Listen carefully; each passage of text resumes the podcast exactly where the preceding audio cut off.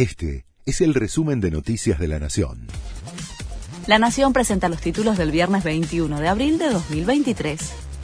Amplían el cepo para frenar la salida de dólares en medio de una jornada de altísima volatilidad financiera marcada por la suba del dólar blue, el Banco Central reaccionó con una suba de tres puntos porcentuales en la tasa de interés para restarle atractivo a la divisa norteamericana y dispuso además un ajuste en el cepo a las importaciones, con una postergación de entre 60 y 90 días de los pagos por servicios y fletes para frenar la salida de reservas.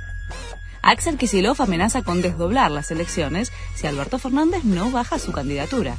El jefe de gabinete bonaerense y referente de los intendentes del conurbano, Martín Insaurralde, presentó un borrador para adelantar las elecciones, se votaría en septiembre, y separarlas definitivamente de las generales en el caso de que no se ordene la candidatura a presidente del Frente de Todos. Murió Guillermo Calabrese, el reconocido chef que participó en Cocineros Argentinos fue a causa de un paro cardíaco.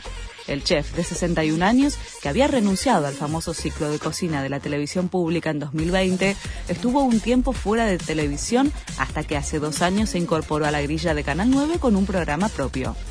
Un alpinista se perdió a 6.000 metros en una de las montañas más peligrosas y fue rescatado. Fue hallado en el Annapurna, en Nepal, una de las formaciones más altas y difíciles del mundo, después de estar tres días desaparecido y cuando ya se había perdido toda esperanza. Lo encontraron dentro de una grieta casi completamente tapado de nieve. Está en estado crítico y lucha por su vida. Racing le ganó a Aucas sobre el final por la Libertadores. Ganaba 2 a 0 en Avellaneda, se lo empataron y llegó el triunfo 3 a 2 gracias a un gol en contra sobre el final. La academia sumó tres y es puntero de su grupo. Este fue el resumen de Noticias de la Nación.